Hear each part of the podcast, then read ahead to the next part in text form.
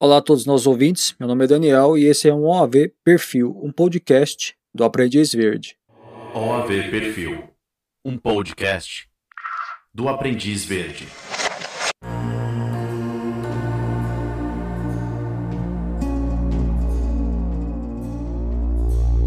Olá a todos os nossos ouvintes, é um prazer estar novamente aqui com vocês no OAV Perfil.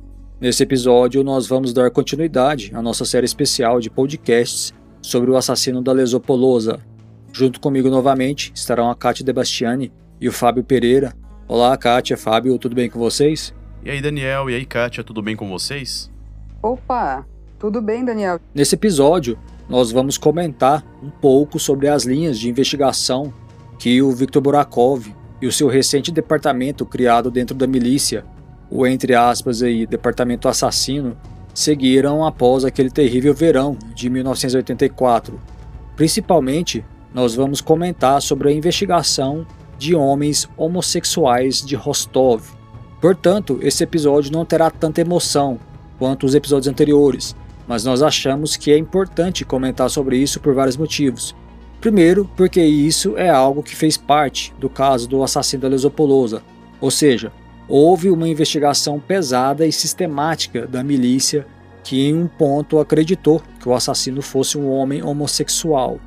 E como a sociedade soviética era extremamente intolerante e haviam leis que mandavam homossexuais para a cadeia, então essas pessoas viviam escondidas e com medo.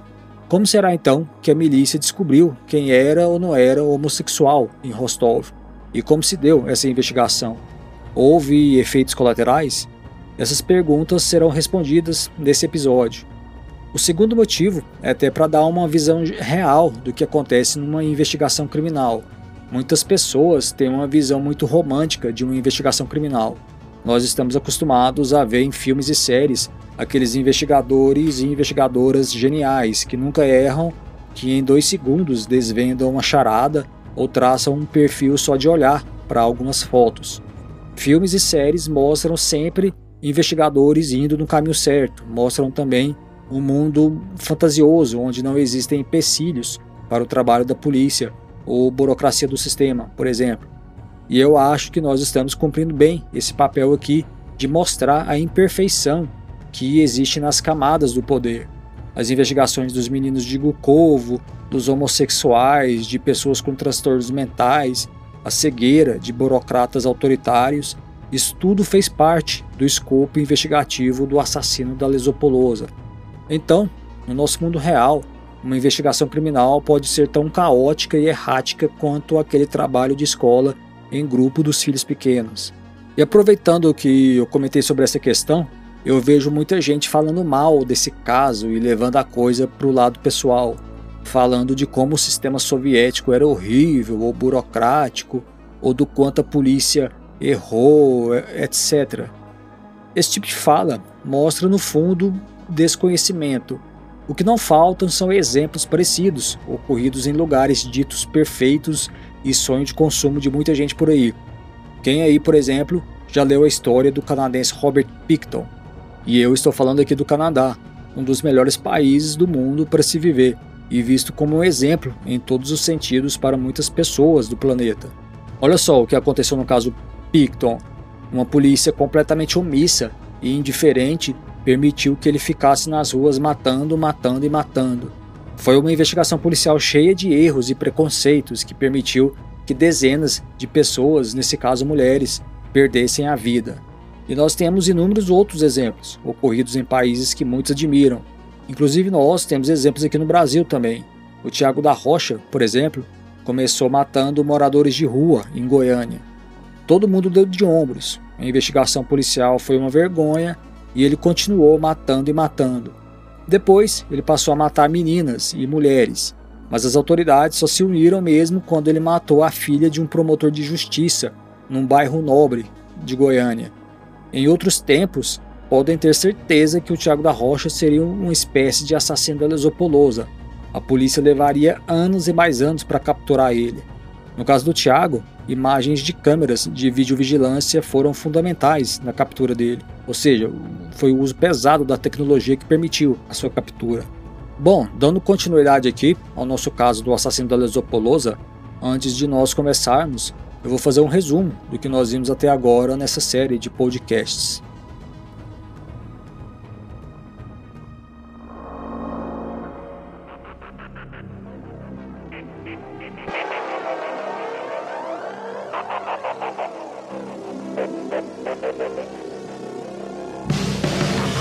A esse ponto da história, os nossos ouvintes já têm na ponta da língua alguns detalhes importantes dessa história, como, por exemplo, o ponto de partida da investigação do caso que ficaria conhecido como Assassinatos da Lesopolosa ou Assassinatos da Floresta.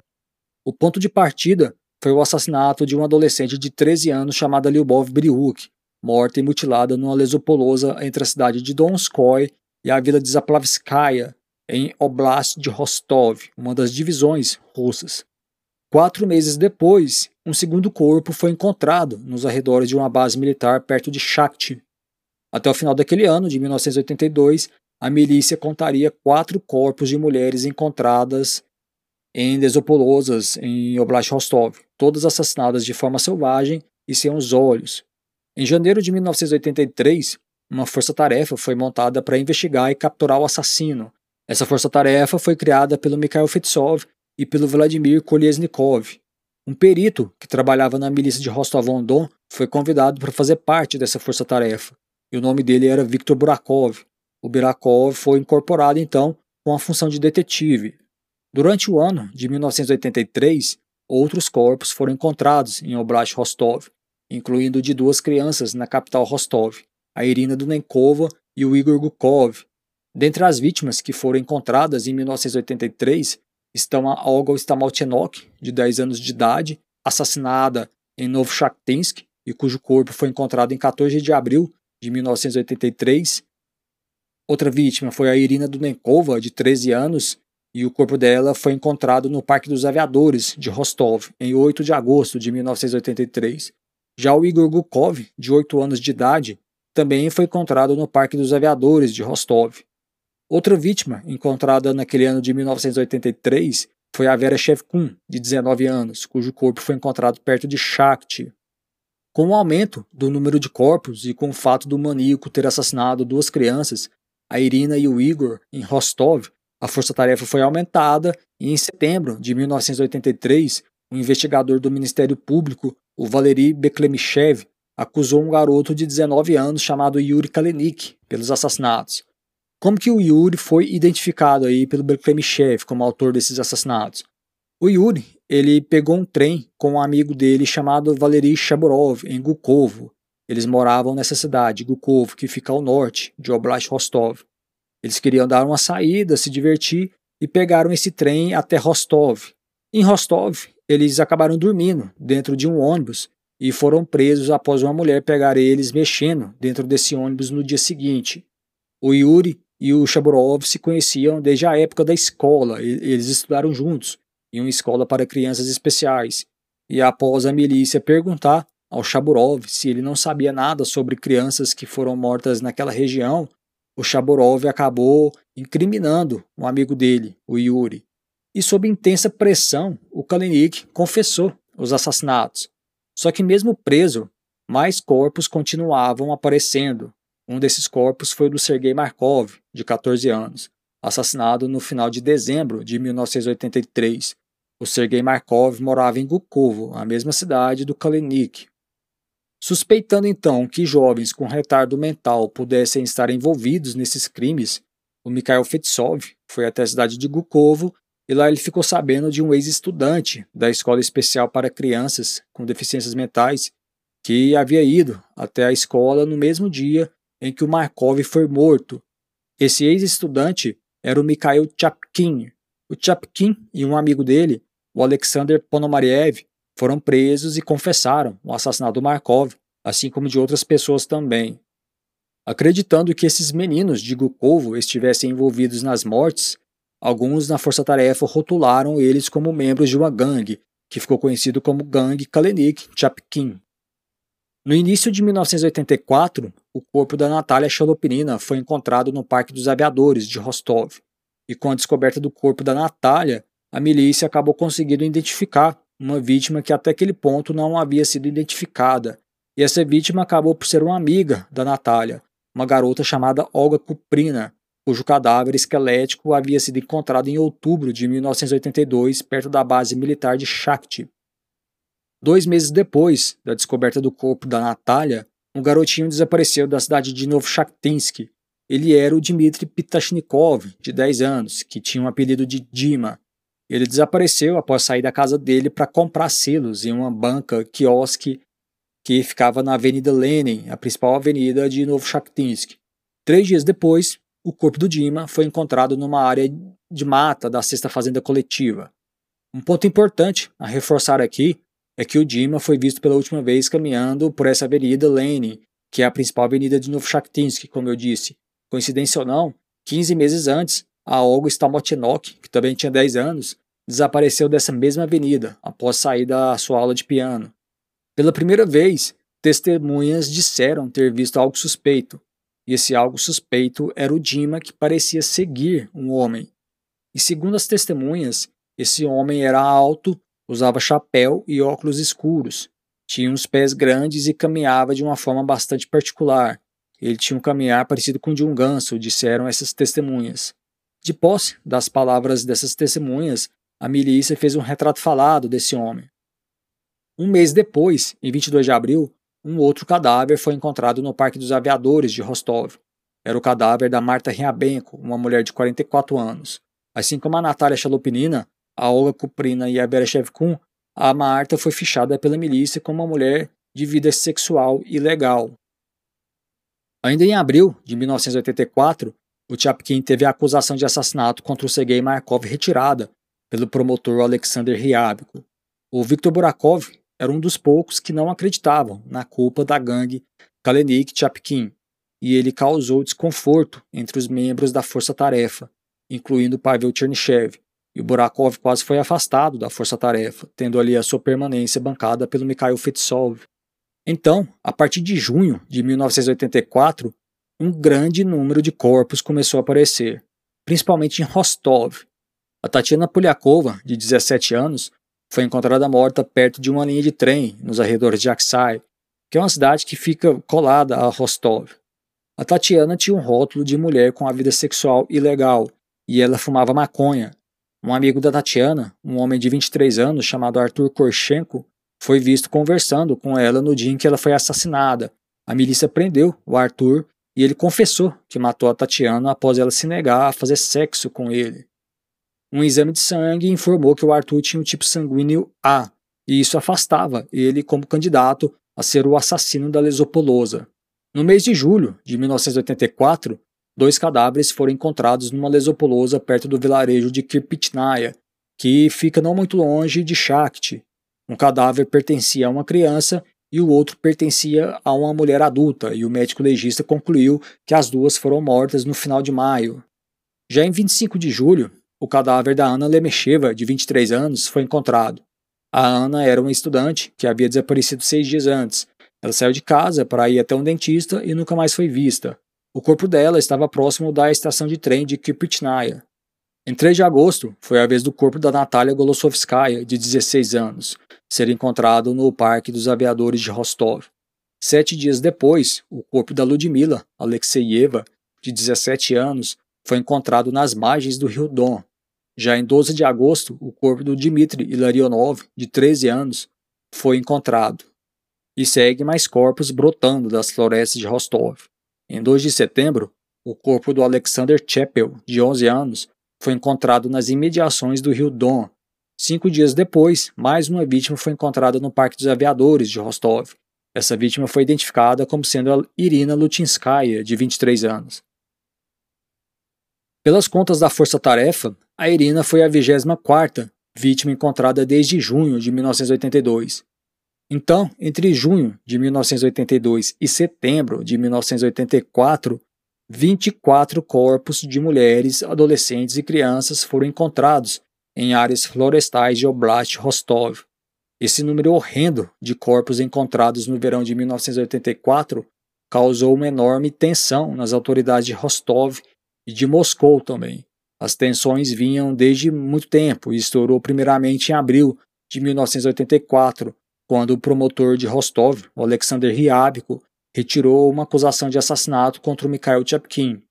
No início daquele verão, de 1984, o integrante do Ministério Público de Moscou chegou até Rostov para assumir a liderança das investigações. O nome dele era Vladimir Kazakov e ele causou desconforto, já que ele decidiu reiniciar toda a investigação. A relação entre as autoridades ficou tão hostil que o Pavel Chernyshevin enviou uma carta para o ministro do interior russo solicitando uma equipe de promotores para ajudar no caso. Esses promotores chegaram e começaram a trabalhar. A milícia também incorporou mais de 200 policiais, entre homens e mulheres, para trabalhar no caso. Esses policiais foram colocados para trabalhar numa operação que eles apelidaram de Poisk. Um grupo foi designado para trabalhar disfarçado em estações de trens e ônibus, e um outro grupo trabalhava como detetives, fazendo levantamentos de suspeitos. Um outro movimento importante, também da milícia, naquele verão de 1984, foi a criação de um departamento especial cujo único objetivo era pegar o assassino da Lesopolosa. E o homem escolhido para chefiar esse departamento foi o Viktor Burakov. Com um número crescente de corpos sendo encontrados massacrados, principalmente no Parque dos Aviadores de Rostov, rumores cresceram na cidade e um deles dizia sobre um homem dirigindo um Volga preto pelo país sequestrando crianças. A placa do carro desse suposto sequestrador supostamente tinha as letras MCS, e que, segundo esse rumor, significava morte às crianças soviéticas. Uma autoridade de alta patente, o general Konovalov, foi obrigado a dar uma entrevista a um jornal de Rostov, onde ele afirmou que os rumores eram falsos e eu posso dizer que as autoridades de Rostov estavam passando por um estresse extremo, com um elevado número de corpos encontrados até setembro de 1984. O volume de trabalho era assustador e todos estavam sobrecarregados, irritados e bastante estressados também. Talvez por isso eles tenham deixado o assassino da Lesopolosa escapar por entre os dedos. No final de agosto de 1984, um policial que trabalhava na Operação Poisk, chamado Alexander Zanasovsky, abordou um homem em atitude suspeita, chamado Andrei Romanovich Tikatilo, em uma estação de ônibus. Duas semanas depois, o mesmo Zanasovsky avistou o mesmo Tikatilo novamente em atitude suspeita e decidiu seguir ele. Dessa vez, o Tikatilo foi preso e na maleta que ele carregava foram encontrados um pote de vaselina, uma corda e uma faca de 25 centímetros. O promotor Yuri Moiseyev interrogou o Tikatilo e, posteriormente, eh, o Tikatilo foi transferido para Novo Shakhtinsk. Dois fatores foram cruciais para o Andrei Tikatilo ser descartado como suspeito nos assassinatos da Lesopolosa. Ele não confessou ter cometido os crimes e o tipo sanguíneo dele era A. Ele foi acusado de roubo e condenado a seis meses de prisão. Ele cumpriu três meses da sentença e foi solto em dezembro de 1984. Tentando entender que tipo de pessoa era o assassino da Lesopolosa, o Viktor Burakov pediu ajuda a especialistas da psiquiatria de Rostov e Moscou. Quatro psiquiatras aceitaram ajudar o Burakov e eles escreveram análises sobre o assassino baseadas nas informações passadas pelo Burakov. Um desses psiquiatras se chamava Alexander Bukhanovsky. O Bukhanovsky era um profissional não muito bem visto pelos seus parceiros, já que ele estudava temas que não eram bem vistos pelas, pela ideologia comunista, como a esquizofrenia, patologias sexuais, transexualismo e homossexualismo. Outros dois psiquiatras que ajudaram Burakov foram George Vassilchenko e a Irina Botneva. O perfil criado pelo Vassilchenko e pela Botneva não era muito diferente do perfil do Bukhanovsky, eles teorizaram que o assassino poderia sofrer de um surto de hormônios que poderia ocorrer uma ou duas vezes ao mês. Ele era sádico e obtinha prazer sexual ao esfaquear e ver sangue. Somente dessa forma ele conseguiria ejacular. O Bukhanovsky, o Vassilchenko e a Botneva também concordavam que o assassino era impotente sexual e a ejaculação durante os assassinatos poderia ocorrer de forma espontânea ou através da masturbação, e isso explicaria o sêmen no corpo de algumas vítimas ao invés de estar dentro delas. Um quarto psiquiatra, o Dr. Pelipas, do Instituto Serbsky de Moscou, teve uma opinião diferente dos três anteriores. Ele disse que provavelmente eram dois assassinos. um que matava os meninos e outro que matava as meninas.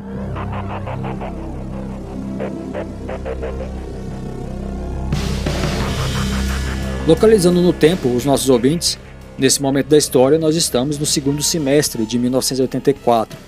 Das 24 vítimas encontradas até setembro de 1984, cinco eram do sexo masculino, e a idade dessas vítimas variavam de 8 a 14 anos.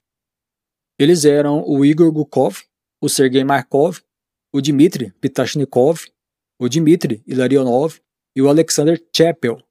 Com esse acúmulo de vítimas do sexo masculino e a descoberta de sêmen no corpo deles, os investigadores começaram a trabalhar em duas teorias. A primeira era a ideia suportada pelo Dr. Pelipas, de que dois assassinos estariam por trás das mortes, um que matava meninas e mulheres e o outro que matava os meninos. A segunda teoria era a do assassino único, e esse assassino teria tendências homossexuais, o Viktor Burakov, então, começou a investigar essas duas teorias. Kátia, uma linha de investigação que o Viktor Burakov passou a investigar dizia respeito aos homens homossexuais, e a partir desse momento ele estaria entrando em um mundo tanto quanto espinhoso, isso porque a homossexualidade era um assunto de certa forma proibido na União Soviética. Você poderia comentar para nós sobre essa questão da homossexualidade na União Soviética, Kátia? Bom, Daniel, como a maioria dos russos, o Burakov não sabia quase nada sobre homossexualidade. Na verdade, a maioria dos russos não sabia quase nada sobre sexo em geral. Kátia, desculpe te interromper, mas é, ouvindo você falando sobre essa questão né, de que uh, os russos não sabiam quase nada sobre sexo, é, eu estava esses dias estava vendo um vídeo no YouTube fazendo uma pesquisa, né, até mesmo para esse podcast, e aí eu acabei me deparando com um vídeo no YouTube de uma russa que mora no Brasil, é, a Olga, o nome dela. E ela mora no Brasil, estuda português aqui, então, e aí ela criou um canal no, no, no YouTube e posta vídeos lá, né? E aí eu tava vendo um, um desses vídeos dela, da Olga, o canal chama Olga do Brasil, para quem tiver curiosidade, e ela comenta sobre a novela Escrava Isaura, eu não sei se os ouvintes sabem, mas escrava Isaura é para a Rússia o que o Chaves é para o Brasil. Né? Escrava Isaura passa lá desde a década de 80 na Rússia. Escrava Isaura é uma novela da Globo, né, que foi inicialmente transmitida em, na década de 70 e foi uma novela de extremo sucesso, não só no Brasil como no mundo inteiro. Né? A Globo vendeu essa novela para vários países, praticamente o, quase que o planeta inteiro já viu Escrava Isaura. E especificamente na Rússia, Escrava Isaura fez um sucesso enorme. Então, eu estava assistindo esse vídeo da Olga e ela comenta de como a novela Escrava Isaura teve um impacto gigantesco na mente dos russos. Né? E aí ela comenta né, que os russos, é, isso foi o quê? Mais ou menos em 1987, 1988. Termos históricos aí, isso foi ontem, né? E, e olha só, a novela passou esse ano, 1987, 1988, na Rússia, e muito provavelmente ela teve cortes, né? Foi censurada em algumas partes, e ainda assim os russos ficaram chocados, assim, mas assim, um choque positivo de ver, por exemplo, um homem e uma mulher se beijando, ou de ver, por exemplo, uma história de amor, né, de ver que casais uh, se importavam um com o outro e que eles demonstravam um sentimento de amor. Isso não existia né, na União Soviética. Durante décadas, isso, uh, os russos nunca haviam visto aquilo. Né? Então, Kátia, quando você comentou aí que a maioria dos russos não sabia quase nada sobre sexo, eu lembrei desse caso da, da Olga, né, que é uma russa, comentando sobre a, o impacto né, que a novela Escravizaura teve nos russos em relação a essa questão né, do beijo, né, do amor e tudo. Então, realmente, os russos eles viviam meio que numa, uh, numa caixa, né? Daniel, pela tua fala, a gente percebe que a moralidade dos soviéticos, mesmo após décadas e mais décadas, ainda era a moralidade stalinista.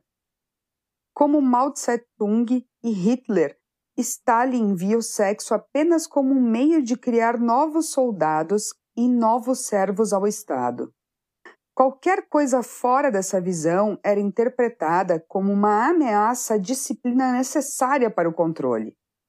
Contando um pouco de história aqui para vocês, lá em 1918, os bolcheviques acabaram com as leis contra a sodomia, mas elas foram reinstaladas em 1934. Meninos e meninas estudavam em salas separadas e não havia educação sexual nas escolas. As pessoas viviam em apartamentos comunitários onde a privacidade era zero, e isso impactava diretamente nas relações sexuais. Casais acabavam tendo que fazer malabarismos para manterem relações sexuais. E não era apenas isso. Muitos soviéticos viviam uma vida de mentira, já que a homossexualidade era reprimida. E você tinha que manter as aparências mesmo em um casamento que não funcionava mais. Uma ou outra coisa começou a mudar após a morte do Stalin em 1953, como, por exemplo, meninos e meninas estudarem juntos. Mas a Rússia continuou como um dos países mais intolerantes do mundo em relação à sexualidade. Já em relação ao público GLS, tudo o que eles tinham era repulsa. Ninguém na União Soviética tinha controle sobre a própria vida. E os homossexuais, para piorar, tinham que manter suas orientações sexuais em segredo, porque se isso se tornasse público, eles poderiam perder empregos e serem banidos da convivência social. Eles também não podiam morar juntos em apartamentos. Quando o Estado fornecia uma moradia, era apenas para casais. Pessoas solteiras tinham que morar com os pais até o momento que elas se casassem. Em um mundo hostil, encontrar lugares para conhecer outras pessoas homossexuais era extremamente difícil e perigoso. Com o passar do tempo, o Estado soviético até começou a fazer vista grossa para um ou outro bar ou restaurante cujos frequentadores eram homossexuais, mas esses lugares eram sujos e vigiados noite e dia.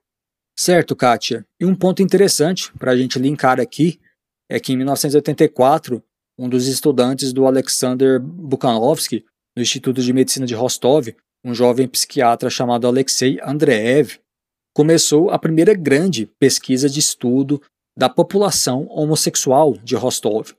O Bukhanovsky e o Andreev, eles tinham algumas visões sobre a natureza da homossexualidade. Por exemplo, eles acreditavam que uma pequena porcentagem dos homens nasciam com anormalidades hormonais que os definiam de forma definitiva como homossexuais. O Bukhanovsky simpatizava com essa teoria e por essas e outras ele abominava aqueles que praticavam algum tipo de hostilidade contra os homossexuais. Na visão do Bukhanovsky, a sociedade soviética ensinava homossexuais a odiarem a si mesmos, e a baixa autoestima provocada por isso levava eles a comportamentos destrutivos contra eles próprios e contra terceiros. Fábio, você pode comentar para nós a respeito da pesquisa do Alexei Andreev, um aluno do Alexander Bukhanovsky, que começou a estudar homossexuais? Olha, Daniel, a pesquisa que o Andrev fez, ela foi conduzida na maior parte através de contatos que ele tinha feito com pacientes de clínicas psiquiátricas de Rostov. É, estudando essas pessoas, ele descobriu uma subcultura gay que estava segregada e estava muito presente em todas as camadas sociais e que ela representava ali cerca de 1% da população de Rostov, que naquela época tinha em torno de um milhão de habitantes na parte mais alta dessa subcultura, ele descobriu dois grupos elitizados. Né? O primeiro grupo era composto de artistas, que a maioria dessas pessoas trabalhavam em teatros. Quando esses homens estavam nas suas intimidades, é, eles tinham o costume de se vestir de mulher. Algum deles tinha até relacionamentos de longa duração com outros homens. Já esse segundo grupo era composto de homens da alta patente do sistema soviético e eles tinham uma vida profundamente secreta, né? Era como uma segunda vida mesmo. Era comum entre esses homens se casarem e até constituírem uma família. E alguns deles tinham é, relacionamentos de longa data com outros homens que estavam nessa mesma situação. Já outros é, passavam a vida ali tendo casos rápidos com outros homens ou garotos que eles conheciam em viagens ou férias, né? O Andrev também descobriu que alguns deles é, ocupavam o alto escalão do partido e do governo de Oblast de Rostov. Fábio, agora havia também o outro lado da moeda, né? Você citou esses grupos de homossexuais mais elitizados, e o Andreev encontrou nas camadas mais baixas homens cujas vidas eram definidas pela homossexualidade. E esses homens podiam se dar ao luxo de serem descuidados.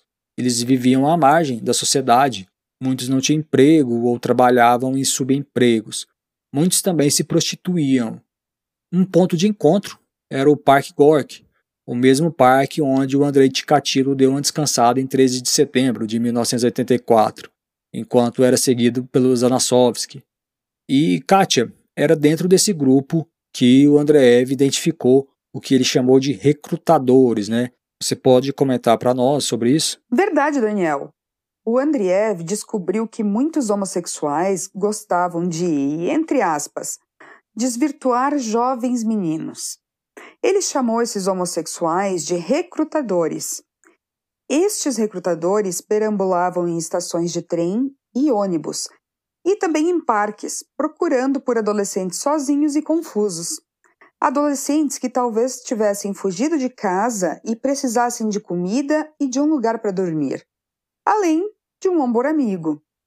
Os recrutadores então se aproveitavam das situações desses meninos, e a satisfação deles era encontrar esses garotos e seduzi-los, inserindo eles dentro do grupo de homossexuais a que pertenciam.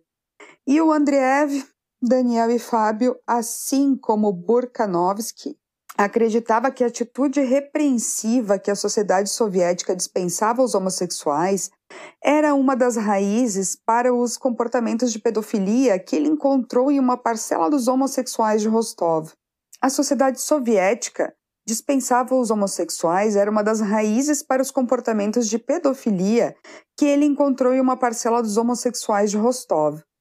A sociedade soviética não tolerava, muito menos oferecia condições para relacionamentos abertos e estáveis entre as pessoas do mesmo sexo. Ou seja, a sociedade excomungava os homossexuais e eles acabavam se sentindo sujos e repugnantes.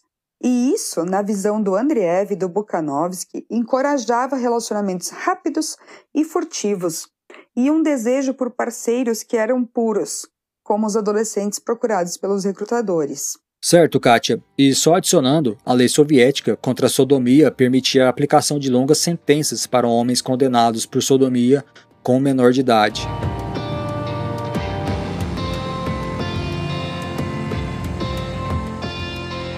A partir do segundo semestre de 1984, o Viktor Burakov começou a trabalhar na teoria de que o assassino da Lesopolosa fosse homossexual. Burakov enxergava a homossexualidade como um transtorno sexual e como ele acreditava que o assassino da Lesopolosa tinha um transtorno sexual, por que não levar essa teoria adiante? Ele começou pesquisando nos arquivos da milícia sobre homossexuais com ficha criminal, e ele acabou encontrando um suspeito que ele achou interessante. O nome dele era Valery Ivanenko, um homem que em 20 anos foi condenado seis vezes por sodomia e perversão. Na sexta vez, em 1982, Psiquiatras do Instituto Serbsky consideraram ele insano e ele foi enviado para um hospital em Kovalevka, um vilarejo ao norte de Rostov.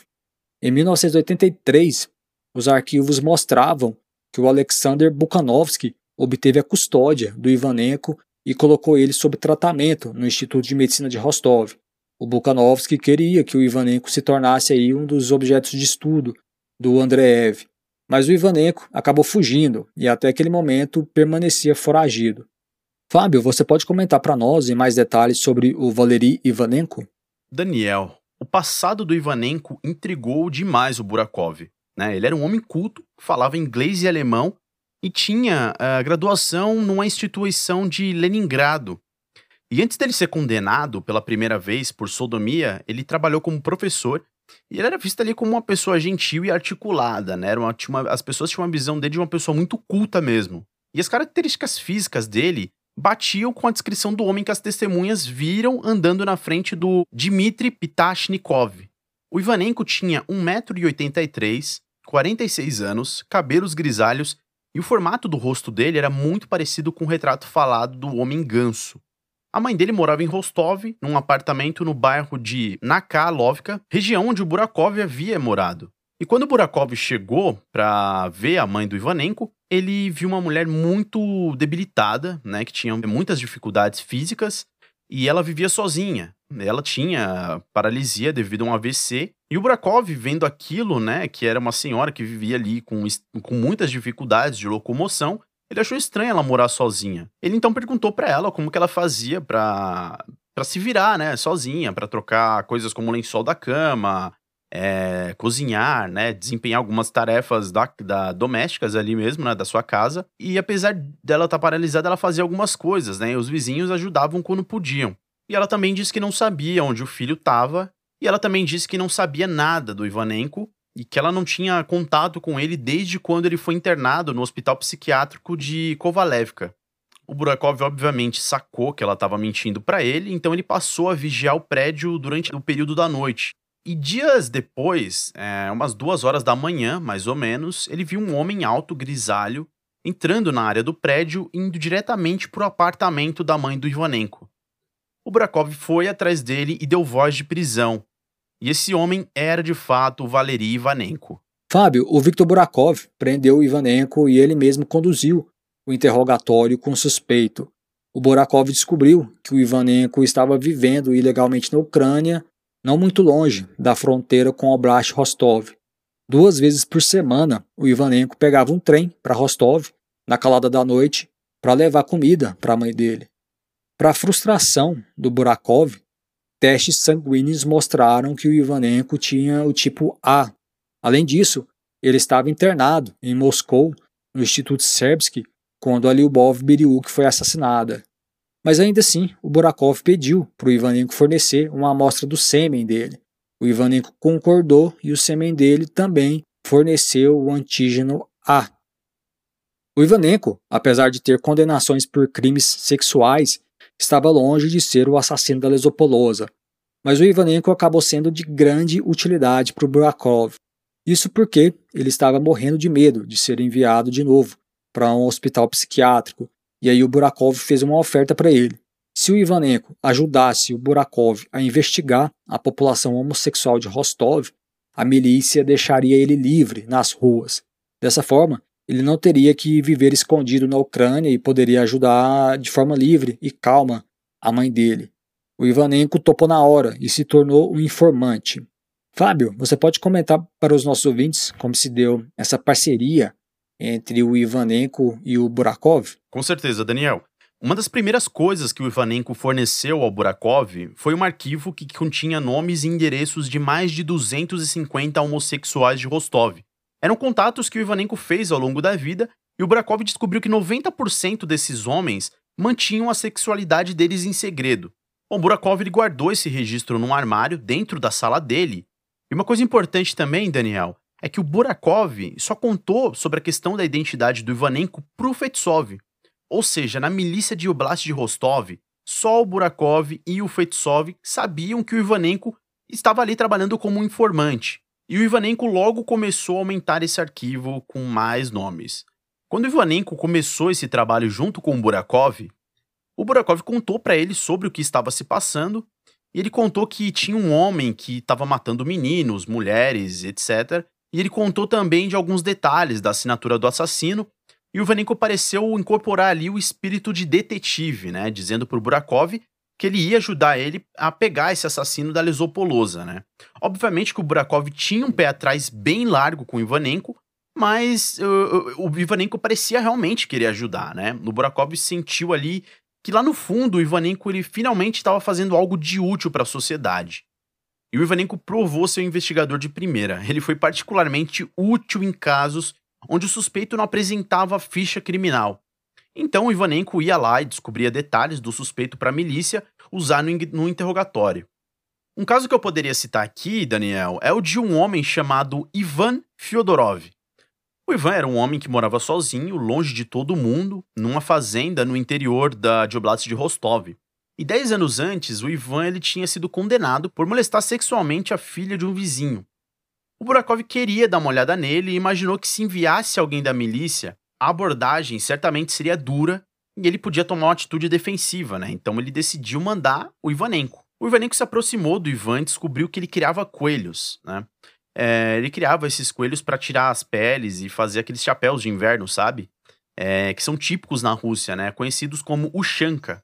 Bom, o Ivanenko ele foi até uma biblioteca e estudou tudo sobre criação de coelhos, né? Até ele virar ali um especialista no assunto, para dessa forma ele poder se aproximar do Ivan, né? Se passando ali por criador de coelhos também.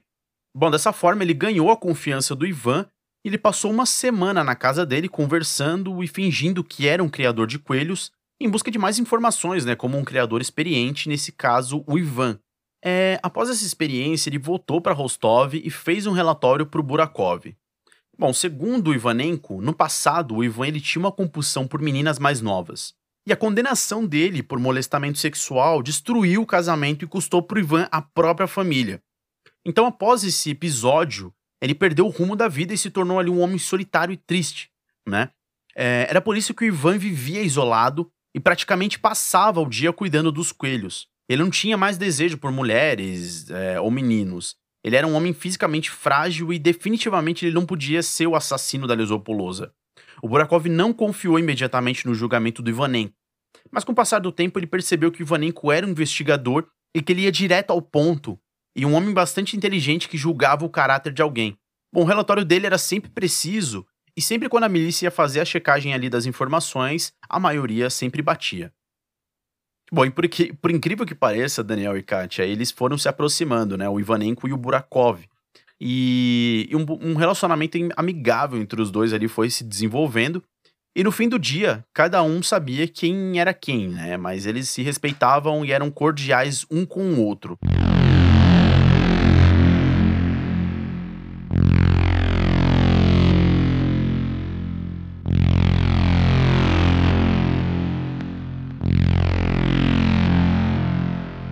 A investigação do Borakov dos homossexuais de Rostov seguia um padrão. Ele basicamente pegava a lista do Ivanenko e seguia em frente. A maioria dos homens não precisavam de alguém disfarçado se aproximando deles para obter informações, como no caso do Ivan Fyodorov. Era suficiente encontrar algum nome na lista, espiar ele e pegar o sujeito em flagrante. E esse flagrante era algo muito tênue. Basicamente, era quando o indivíduo se aproximava de um menor de idade. A milícia fazia um terrorismo com o indivíduo, ameaçando acusar ele de violar as leis contra a sodomia, e o indivíduo fazia qualquer coisa né, para não ser preso. E isso incluía abrir o bico sobre amigos e conhecidos homossexuais, particularmente alguém que o preso conhecia ser violento ou ter algum tipo de perversão. E um dos nomes que estava na lista do Ivanenko era um jovem chamado Boris Panfilov, um homem na casa dos 20 anos que trabalhava como técnico de som e iluminação em um teatro de Rostov. Ele morava em um quarto em um prédio que estava marcado para ser demolido pelas autoridades de Rostov, e, de acordo com Ivanenko, o Boris Panfilov gostava de adolescentes. Ele tinha uma coleção de revistas pornográficas e de vez em quando viajava para Moscou ou Leningrado para uma temporada de aventuras sexuais com amigos homossexuais que moravam nessas cidades. Apesar de não haver indícios de que o Panfilov era violento o Viktor Burakov decidiu investigar ele.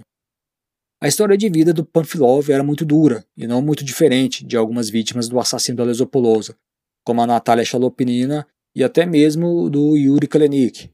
O Panfilov teve um pai alcoólatra e uma mãe que colocou ele em uma escola para crianças especiais, na cidade de Tangarog, não muito longe de Rostov. Alguém aí lembrou do maníaco de Tangarog? Quem ficou curioso, a gente tem esse caso relatado no site, um texto sobre a cidade de Rostov. Só vocês acessarem e darem uma pesquisada lá por Maníaco de Tangarog ou por Rostov que vocês encontram esse post nosso. Bom, voltando aqui, o Panfilov foi colocado nessa escola em Tangarog e essa escola ela, ela era mais um orfanato do que uma escola especial, mas as condições não eram muito diferentes da escola especial de Gukovo. E foi nessa escola que, ainda criança, o Panfilov assistiu pela primeira vez ao filme Cinderela, uma versão russa de Cinderela. E esse filme teve um impacto bem grande no Panfilov, e a partir daí ele pensou em ser um ator quando se tornasse adulto. Quando ele tinha 11 anos, a mãe dele tirou ele da escola porque uma nova lei obrigou pais a pagarem pela estadia dos filhos nessas escolas. Mas acontece que a mãe dele vivia em um quarto com um namorado. Então, acabou sobrando para o Panfilov. O menino passou a vagar pelas ruas e frequentemente dormia em um espaço vazio atrás do palco em um cinema de Rostov. Uma bela noite, ele estava dormindo e caiu no chão, fraturando a perna. Ele ficou meio manco e acabou voltando para a escola especial. Quando ele tinha 15 anos, o Panfilov saiu da escola e cortou relação com a mãe dele. A mãe dele nunca se preocupou né, com ele, então ele decidiu viver por si mesmo. Ele se matriculou numa escola de cinema e bancou a mensalidade da forma que podia. Ele fez cursos de atuação, mas a carreira dele como ator nunca deslanchou devido ao problema que ele tinha na perna. Foi então que ele começou a estudar outras coisas do mundo da arte, como iluminação de palco e operação de equipamentos de projeção. Desde a escola especial, o Panfilov sabia que meninos e homens o atraíam mais que mulheres. Ele teve uma experiência inicial aos 16 anos com uma menina, mas ele não gostou nem um pouco. Aos 17 anos, perambulando pelo Parque Gorky, em Rostov, ele teve a primeira experiência homossexual dele, e com um homem de 22 anos. Ele passou a trabalhar em teatros, um ambiente com muitos homens homossexuais, e tais lugares ficavam perto do Parque Gorky. Então, a juventude dele foi dentro desse ambiente, desse mundo, e ele acabou se encontrando com os amigos homossexuais como ele. Eles podiam conversar abertamente sobre as preferências deles e vi viver num mundo onde ninguém olhava com nojo ou indiferença. Ele trabalhou quatro anos no Teatro Rossia e saiu desse emprego depois que brigou com o chefe dele. As condições de trabalho eram ruins e ele acabou saindo. Desempregado, o Panfilov tentou entrar em um instituto de cinema de Moscou, mas ele não conseguiu. Ele fez um curso de bartender, mas também não gostou. E estava ali numa encruzilhada, né, quando quatro homens bateram na porta dele. Ele morava num quartinho e quando ele abriu a porta, os homens se identificaram como policiais. Eram homens que foram enviados pelo Burakov. E a coisa ficou bastante ruim para o Panfilov, porque junto com ele no quarto estava um adolescente de 17 anos. Kátia, eh, você pode comentar para nós o que aconteceu após a prisão do Boris Panfilov? Daniel, após analisar toda a situação, a promotoria de Rostov acusou Panfilov dos crimes de sodomia, sodomia com um menor, posse de pornografia e violação da lei contra a posse de armas. Essa última acusação decorreu após a milícia encontrar algumas balas de uma pistola no apartamento dele. O Burakov e um promotor chamado Igor Anayev interrogaram separadamente o Pavlov. O Anayev foi o promotor que esteve à frente de praticamente todos os casos envolvendo homossexuais na investigação do assassino da Lesopolosa. E o Ananiev sempre era extremamente hostil. Ele era um homem preconceituoso que se enxergava como um deus, enquanto os homossexuais na vida dele não passavam de aberrações e ele submetia esses homens a inúmeros constrangimentos. Por exemplo, certa vez ele atormentou um homossexual investigado no caso da lesopolosa, obrigando a ele a descrever qual era o sabor do sêmen. Então, com o Pavlov, não foi nem um pouco diferente. Ao contrário, o Burakov foi bastante calmo e educado com o Pavlov. Nesse ponto, a milícia já sabia que o sangue do Pavlov não era do tipo AB, o que o iluminava de ser o assassino da Lesopolosa. Então o Burakov queria apenas que o Pavlov cooperasse com a milícia servindo de informante, assim como Ivananenko. O Burakov e o Ananiev ofereceram uma pena reduzida para o Panvilov, se ele cooperasse e ajudasse eles a identificarem possíveis suspeitos. Mas o Panfilov tentou resistir. Ele fingiu um colapso nervoso e esse colapso supostamente deixou ele mudo. E a partir daí ele não falou mais. E como ele não falava mais, as autoridades decidiram aplicar métodos antigos usados em alguém que eles querem que abra a boca. Métodos os quais nossos ouvintes já devem suspeitar. O Panfilov foi levado a um hospital psiquiátrico onde foi torturado e depois jogado numa cela e espancado por outros detentos.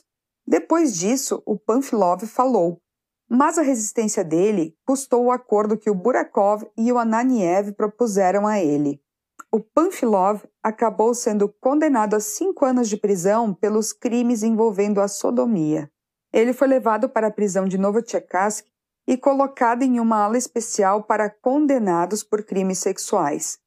E como curiosidade aos nossos ouvintes, um dos detentos que o Panfilov conheceu na prisão foi o Yuri Kalenik. Então, olha só, dois jovens homens inocentes pagando um preço muito alto pelos erros das autoridades soviéticas e unidos no mesmo local indiretamente pelo assassino da Lesopolosa. É bem verdade que o Panfilov estava lá por transgredir uma lei soviética, mas a prisão dele só ocorreu devido ao esforço da milícia em investigar homossexuais devido ao assassino da Lesopolosa. Realmente, Kátia, e por falar em Yuri Kalenik, a pena dele por roubo acabou em março de 1985, mas o Yuri, coitado, eu, é, não se veria livre né, dos cegos da milícia tão cedo. Isso porque o Pavel Chernyshев, eu não sei, talvez se sentindo ali ferido no seu orgulho de chefe, ele estava, ele ainda estava determinado a provar que o Kalinik era o assassino da Lesopolosa, ou pelo menos autor de alguns dos assassinatos. Então, o Yuri poderia sair livre em março de 1985. Mas antes que isso acontecesse, sob ordens do Chernyshев, a milícia encontrou um suposto ex-estudante da escola de Gukovo que acusou Yuri de ter estuprado ele quando os dois estudavam na escola. O Yuri negou que isso fosse verdade e, pela dinâmica de toda essa investigação e período de época, nós podemos afirmar que essa foi mais uma acusação fabricada contra o Yuri Kalinik. E o que aconteceu foi que o juiz acreditou na testemunha e deu mais dois anos e meio de prisão para o Yuri. Dessa forma, ele poderia ficar mais um bom tempo à disposição da milícia. Com o passar do tempo, o Kalenik e o Panfilov ficaram próximos e o Kalenik acabou confessando que a investigação do assassino da Lesopolosa destruiu a vida dele.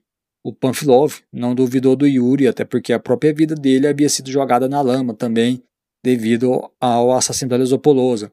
É bom reforçar que o Panfilov havia transgredido as leis soviéticas da época, mas a questão é que se não fosse o assassino da Lesopolosa, ele estaria livre e vivendo a vida dele.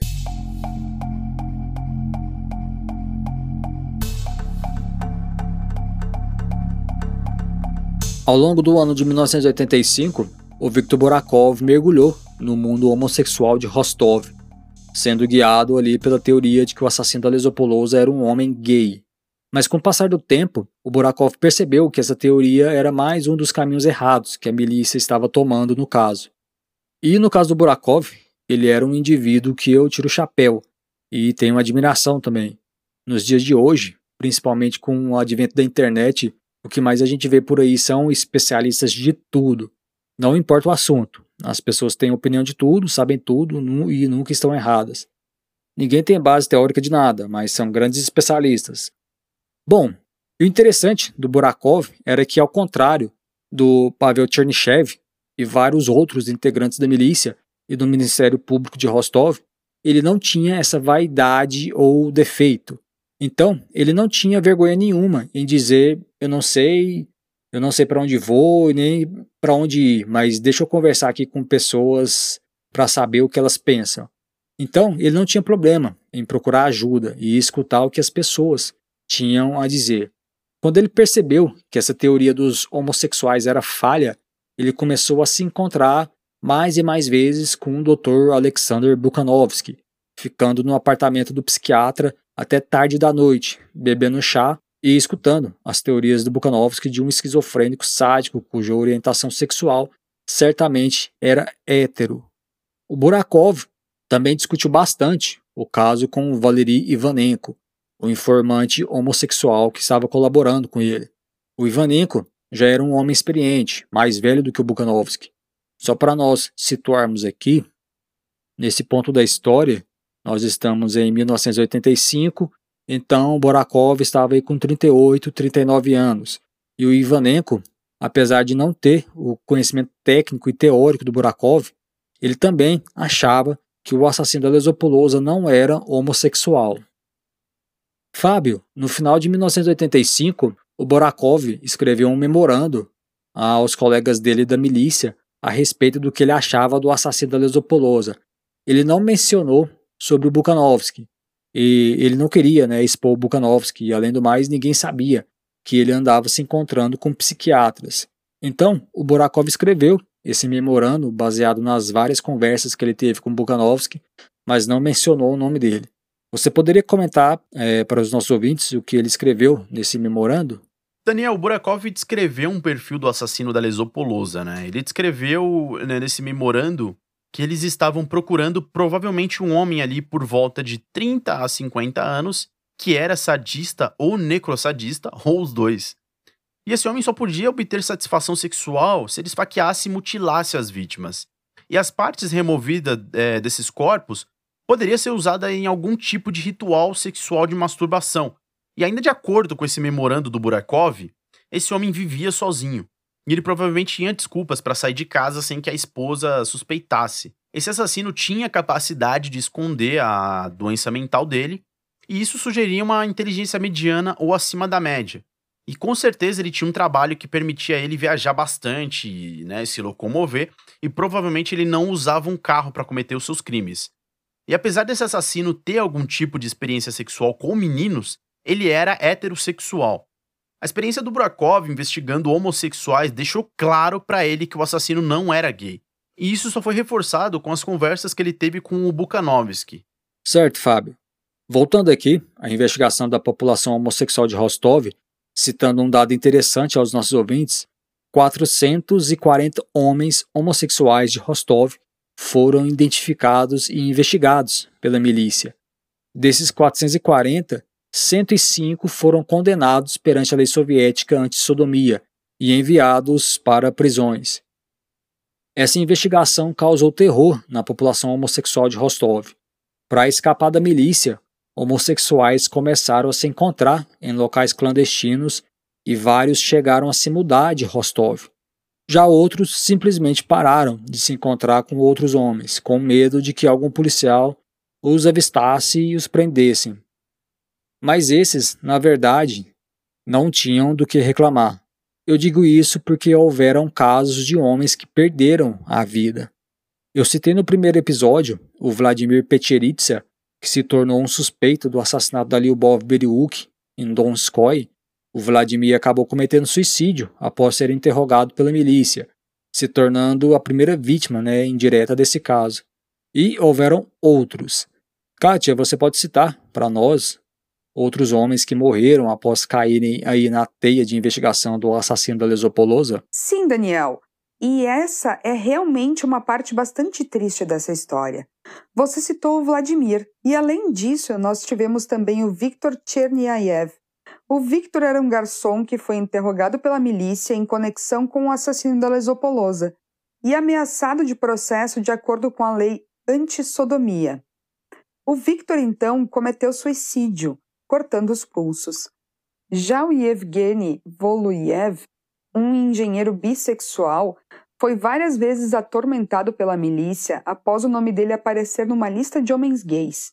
O Yevgeny já havia tratado de sífilis numa clínica de Rostov e, não aguentando mais aquela situação, ele bebeu veneno e morreu. Outro a perder a vida foi Anatoly Otriesnov. O Anatoly trabalhava num café e um dia após a milícia aparecer querendo questioná-lo sobre a prática de sodomia com um menor, o Anatoly também cortou os pulsos e morreu.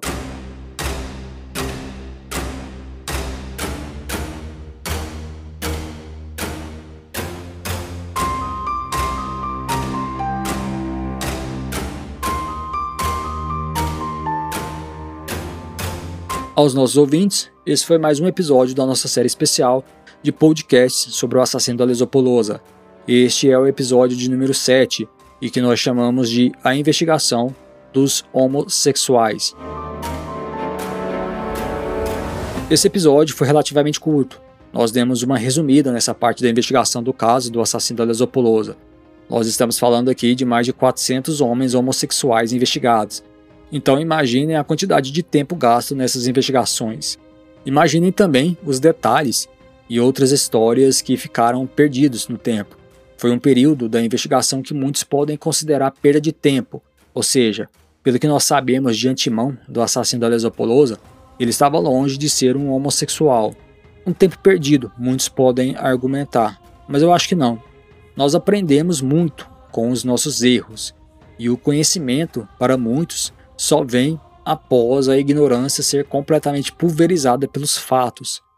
Indivíduos retrógrados, autoritários e narcisistas, uma hora ou outra, eles caem diante da verdade, e o que fica é o esclarecimento. Quem conhece essa história sabe que, olha eu aqui dando um spoiler, mas quem conhece essa história sabe que, e eu estou falando aqui de crimes sexuais violentos e assassinos em série. Então, quem conhece sabe que Oblast Rostov saiu da escuridão da ignorância para a luz do esclarecimento, se tornando um lugar de referência mundial no conhecimento de assassinos em série, e graças unicamente ao caso do assassino da Lesopolosa. Então, o obscurantismo ele é sempre vencido, apesar de muitos inocentes pagarem pelo caminho. Figuras autoritárias e retrógradas, como Pavel Chernyshев e o general Konovalov, foram relegados a meras notas de rodapé nessa história. Antes de nós finalizarmos esse episódio, eu vou fazer um breve resumo do que nós vimos nesse episódio. E assim como nós fizemos no episódio 4, também vamos reforçar novamente aqui todos os nomes citados nesse momento, uh, nesse, até esse momento nesse caso. A partir do final de 1984 e durante o ano de 1985, o Viktor Borakov passou a trabalhar em algumas teorias em relação ao assassino da Lesopolosa, apesar dos psiquiatras Alexander Bukhanovsky, George Vassilchenko e Irina Botneva discordarem, alguns na milícia levantaram a hipótese do assassino ser homossexual. Seria então um assassino único cuja orientação sexual era por pessoas do mesmo sexo. Na época em que o Burakov começou a investigar os homossexuais de Rostov, o Alexander Bukhanovsky e um aluno dele do Instituto de Medicina de Rostov, o Alexei Andreev, começaram a estudar a população gay da cidade. Então houve essa coincidência. O Andreev identificou cerca de 10 mil homossexuais, o que representava mais ou menos 1% da população de Rostov. E eles estavam em todas as classes sociais, incluindo homens de alta patente e importância de Oblast Rostov. Por motivos éticos, nem o Bukhanovsky nem o Andreev podiam colaborar com Burakov, então Burakov começou a busca dele por pessoas homossexuais uh, pesquisando nos arquivos da milícia. E desses arquivos, ele se deparou com o nome do Valery Ivanenko, um homem condenado seis vezes por sodomia e perversão. E só abrindo um parênteses aqui, radicais russos abominavam qualquer prática sexual que não envolvesse um homem e uma mulher. O que era fora disso, eles viam como um comportamento degradante influenciado pelo capitalismo. E, por favor, não generalizem. Isso não era uma visão transversal da sociedade russa. Estou citando aqui radicais, radicais que infelizmente detinham o poder. Existiram inúmeros sexólogos soviéticos que desde a década de 1920 participavam de movimentos de conscientização sexual. Haviam também criminólogos que questionavam leis de repressão sexual e dentro da própria sociedade existiam inúmeras outras vozes que questionavam essa visão homofóbica e preconceituosa. Então, de início, o Borakov viu no Ivanenko um suspeito em potencial, mas ele foi descartado após exames de sangue e sêmen indicarem que ele possuía o antígeno A. Como o Ivanenko era procurado pela milícia, o Borakov fez um acordo com ele e o Ivanenko se tornou um informante, ajudando o Borakov a investigar homens homossexuais o Ivanenko provou ser um excelente investigador e ajudou bastante o Burakov nesse momento da investigação. Um outro investigado foi um jovem na casa dos 20 anos chamado Boris Pamfilov. O Boris foi preso após a milícia entrar no quarto dele e encontrar ele com um adolescente de 17 anos. Testes sanguíneos excluíram o Boris de seu assassino da Lesopolosa. O Borakov e um promotor chamado Igor Ananiev ofereceram um acordo para ele. uma pena reduzida em troca dele ajudar a milícia a investigar homens homossexuais de Rostov. Mas o Boris resistiu, fingiu um colapso nervoso e acabou sendo condenado a cinco anos de prisão. Ele foi enviado para cumprir a pena dele na prisão de Novocherkassk, local onde o Yuri Kalenik cumpria a pena dele por roubo. E por falar em Yuri Kalenik, ele estava prestes a cumprir a pena dele, que venceria em março de 1985, quando a milícia, sob ordens do Pavel Chernyshев, conseguiu acusar ele de um outro crime, um suposto estupro, e um juiz acabou condenando ele a mais dois anos e meio de prisão. Ao final do ano de 1985, o Borakov estava convencido de que a teoria do assassino homossexual não tinha fundamento nenhum, e ele enviou um memorando aos outros integrantes da investigação, afirmando, dentre outras coisas, que o assassino deveria ser heterossexual. Bom, esse foi um resumo desse episódio. Agora eu quero aqui reforçar aos no com os nossos ouvintes todos os nomes que nós já citamos nesses sete episódios da nossa série especial de podcast sobre o assassino da Lesopolosa. Eu vou começar aqui pelo lado das autoridades. Nós citamos o nome do Nikolai Petrov. O Nikolai Petrov, ele era tenente da milícia em Novocherkassk e tio de uma das vítimas, no caso, Aliubov Beriuk. O Mikhail Fetsov, o Mikhail Fetsov era o chefe do Departamento de Investigação Criminal de Oblast Rostov. Nós citamos também várias vezes o nome do Vladimir Kolesnikov. O Kolesnikov ele estava logo abaixo do Fetsov na hierarquia da milícia de Oblast Rostov e foi um dos cabeças da criação da Força Tarefa, criada em janeiro de 1983 para investigar os assassinatos. O Viktor Borakov, que nós citamos em todos os episódios, o Borakov ele era um perito da milícia na capital Rostov e foi integrado à força-tarefa com a função de detetive. Nós citamos também o nome do Alexander Ryabko. O Alexander Ryabko era o chefe da força-tarefa do lado do Ministério Público de Rostov, isso no início. Nós citamos também o nome do Valery Beklemichev. O Valery Beklemichev era um detetive do Ministério Público. Foi Beklemichev quem prendeu o Yuri Klenik e extraiu a confissão dele. O Pavel Chernyshev. Pavel Chernyshev era o chefão da milícia de Obrat Rostov, ou seja, não existia ninguém acima dele na hierarquia da milícia. Nós citamos também o Igor Zakshever, o Igor Zakshever ele estava abaixo do Fetsov na hierarquia da milícia, e ele era o responsável pela divisão de crimes violentos. Ele compartilhava da mesma visão do Chernyshев, de que os meninos de Gukovo eram os responsáveis pelos crimes. Outra autoridade citada por nós foi o Vladimir Kazakov. O Vladimir Kazakov ele era um promotor experiente de Moscou que foi enviado para Rostov em junho de 1984 para assumir a investigação do caso do assassino da Lesopolosa. Então ele entrou aí no lugar do Alexander Ryabko. O Alexander Ryabko não saiu né, da força-tarefa, ele continuou, mas uh, só perdeu a chefia, né? A chefia passou a ser do Kazakov. Outro promotor citado por nós foi o Yuri Moiseyev. O Yuri Moiseyev foi um promotor que entrou na investigação em 1984 e ajudou o Viktor Burakov a criar um perfil do assassino da Lesopolosa. Ele também foi a autoridade que, em setembro de 1984, interrogou um suspeito chamado Andrei Tikatilo. Outra autoridade citada por nós foi o general Konovalov. O Konovalov era uma alta autoridade em Oblast Rostov. Ele acabou tendo que vir a público né, negar os rumores que estavam circulando por Rostov devido aos crimes ocorridos no Parque dos Aviadores. Ele também foi bastante insensível e cruel ao culpar o pai de uma das vítimas pela morte do filho. Uma outra autoridade citada por nós foi o Alexander Zanasovsky. O Alexander Zanasovsky ele era o supervisor de um grupo de policiais disfarçados que patrulhavam um grande terminal de ônibus em Rostov.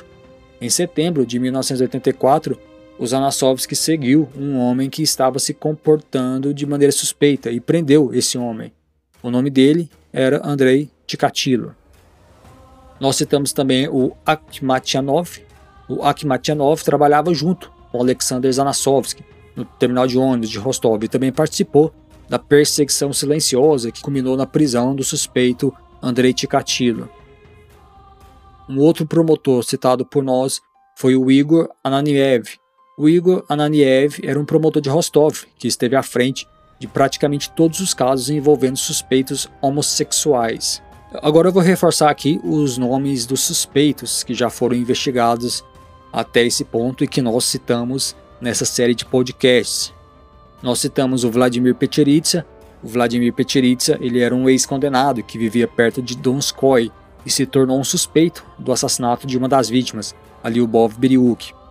Vladimir Pecheritsa acabou por cometer suicídio logo depois de ter sido interrogado pelo tio da Lyubov, o Nikolai Petrov.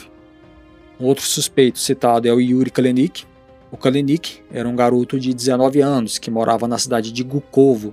O Kalenik foi delatado por um amigo dele e acabou sendo preso. E sob intensa pressão, o Kalenik confessou os assassinatos. Outro suspeito foi o Mikhail Chapkin. O Mikhail Chapkin tinha 23 anos e havia passado a maior parte da vida dele na escola para crianças especiais de Gukovo. Ele tinha um severo retardo mental e acabou confessando vários assassinatos. O Alexander Ponomariev, o Ponomariev tinha 17 anos e ele era amigo do Mikhail Chapkin. Ele também frequentou a escola especial em Gukovo. Ele tinha deficiência mental e confessou para a polícia que ele e o Chapkin mataram algumas pessoas. No caso, Sergei Markov, os dois juntos, né? Outro suspeito citado por nós foi o Nikolai Baeskorsi. O Nikolai Baeskorsi trabalhava no aeroporto de Rostov e foi preso após levar uma mulher até o Parque dos Aviadores, embebedar ela e em seguida fazer sexo com ela.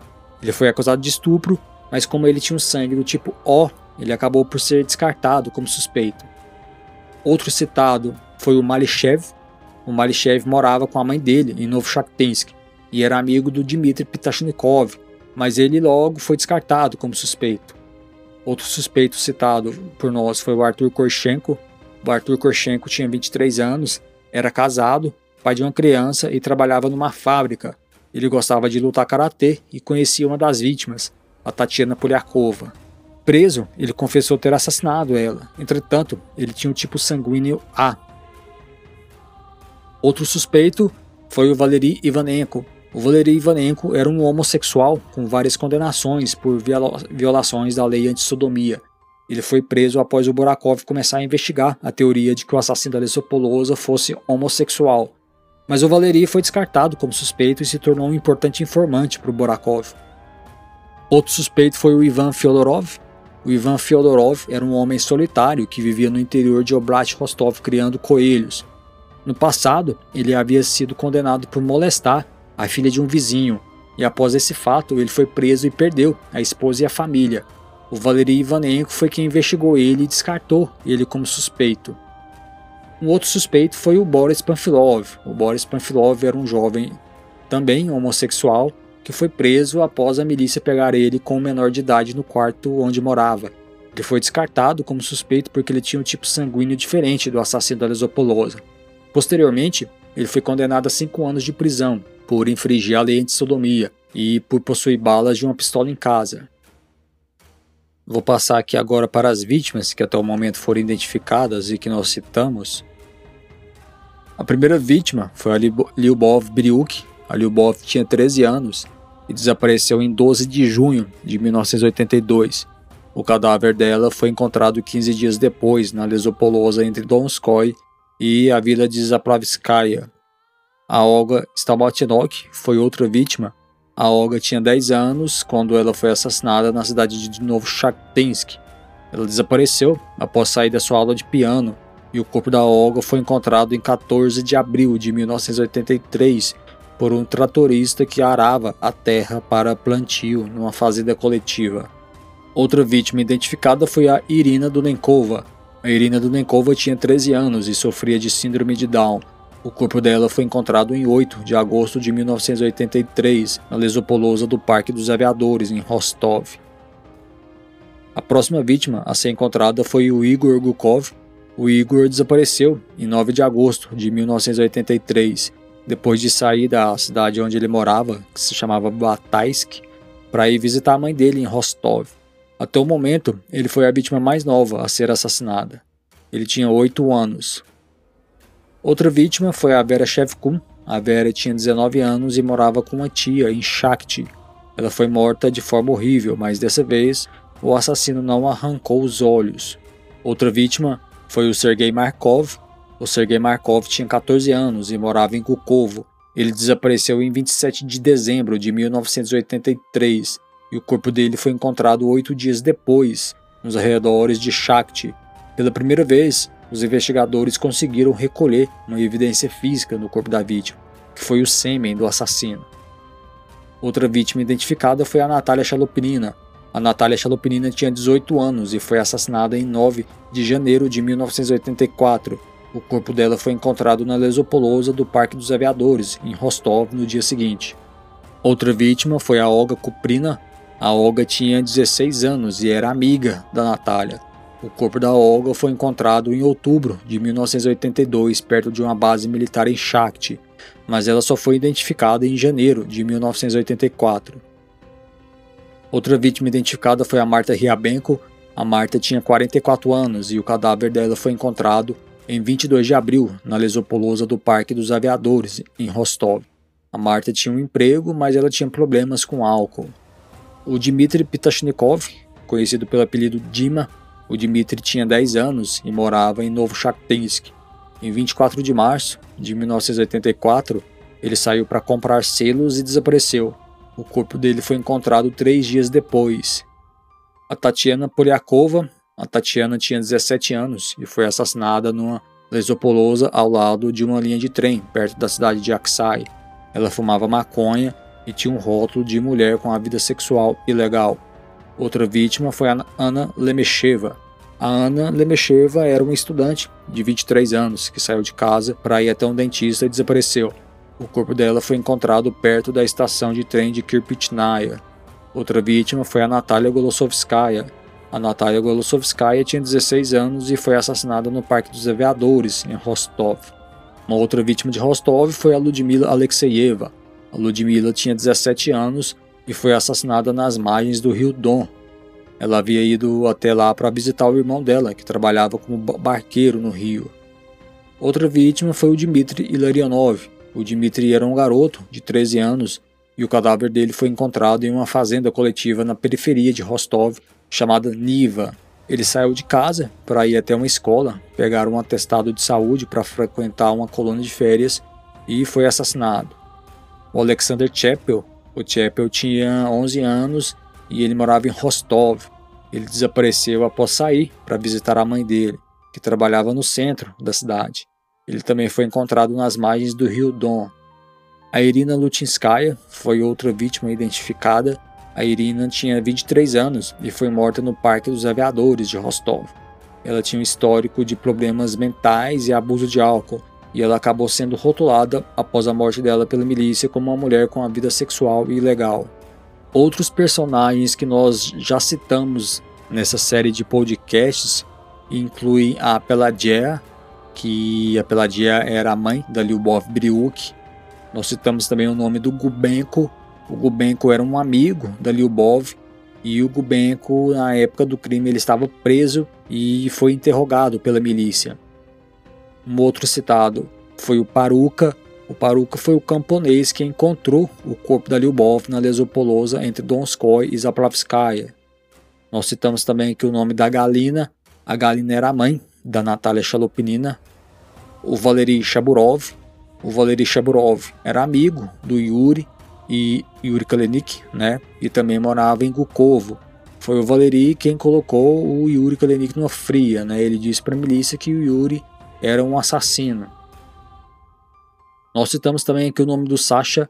O Sasha era um amigo do Yuri Kalenik, que estudou na escola em Gukovo. O Sasha ficou deficiente depois que o pai dele, bêbado, jogou ele da janela do apartamento onde a família morava. Outra citada foi a doutora Lídia Melina. A doutora Lídia era diretora do laboratório forense do Instituto de Medicina de Rostov. A doutora Lídia e a equipe dela concluíram que a amostra de sêmen encontrada no corpo do Sergei Markov mostrava que o assassino tinha um sangue do tipo AB. Nós citamos também o nome da doutora Svetlana Gurtovaya. A doutora Svetlana era chefe do laboratório de biologia do Ministério da Saúde. A doutora Svetlana acabou confirmando que o sangue do assassino era do tipo AB. Nós citamos também o nome do Nikolai Chapel. O Nikolai Chapel era um engenheiro de alto nível na União Soviética e pai de uma das vítimas, o Alexander Chapel. O Alexander Bukhanovsky o Alexander Bukhanovsky era um psiquiatra de 40 anos de idade que trabalhava no Instituto de Medicina de Rostov. Ele era um profissional renegado pelos soviéticos muito devido às linhas de pesquisa dele. No segundo semestre de 1984, ele aceitou ajudar o Borakov e escreveu um perfil de sete páginas do assassino Lesopolosa.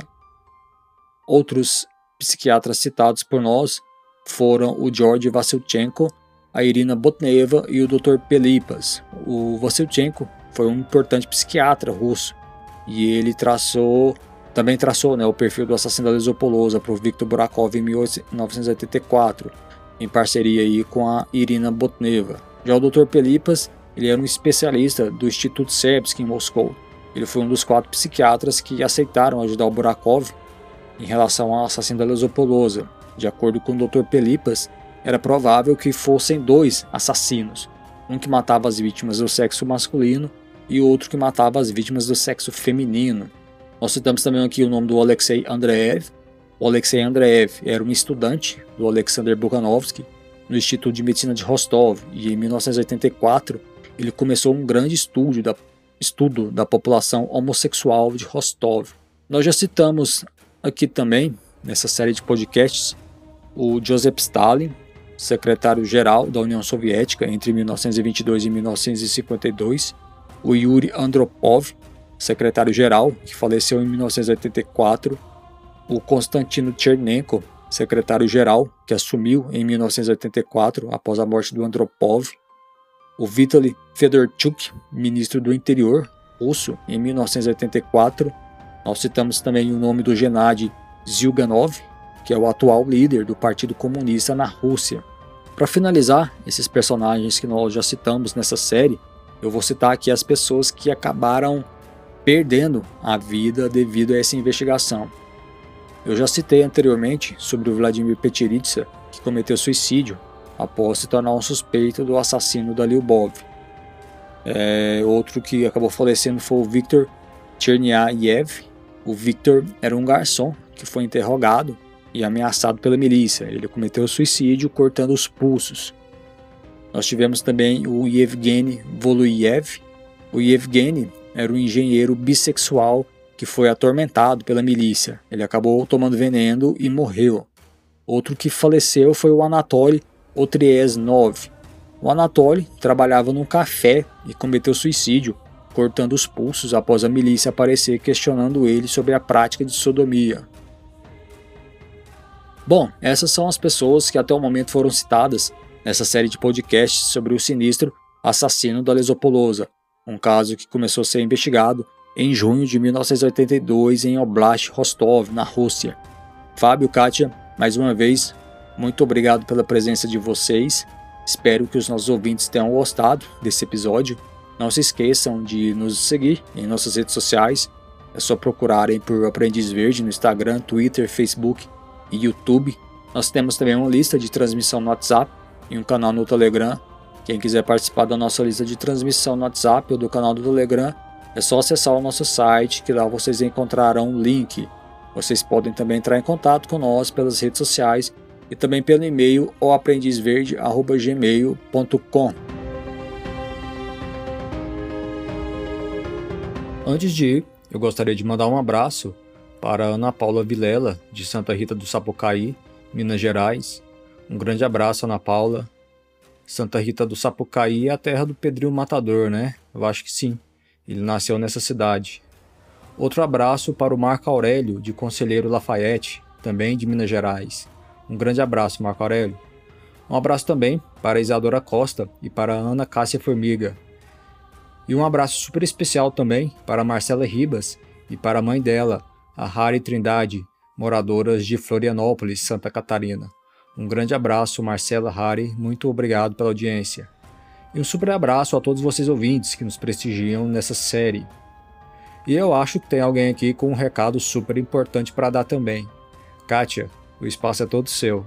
Verdade, Daniel e Fábio. Tem duas pessoas super especiais para mim que são muito fãs do nosso podcast e que estão de aniversário agora em abril. São eles, meus pais, Volmar e Vânia Debastiani. Parabéns, amo muito vocês. Boa, Kátia. Eu queria aqui deixar também os meus parabéns para vocês, Volmar e Vânia, e para todos os nossos ouvintes que também estão fazendo aniversário nesse mês de abril. A gente fica muito feliz com o feedback de vocês e esperamos que vocês continuem acompanhando os próximos episódios. Um abraço. Volmar, Vânia, parabéns para vocês. Eu desejo muita paz e saúde e recebam os meus mais sinceros votos de feliz aniversário. E um grande abraço também a toda a família De Bastiani. Muito obrigado pela audiência e até o oitavo episódio dessa série especial de podcasts sobre o assassino da Lesopolosa.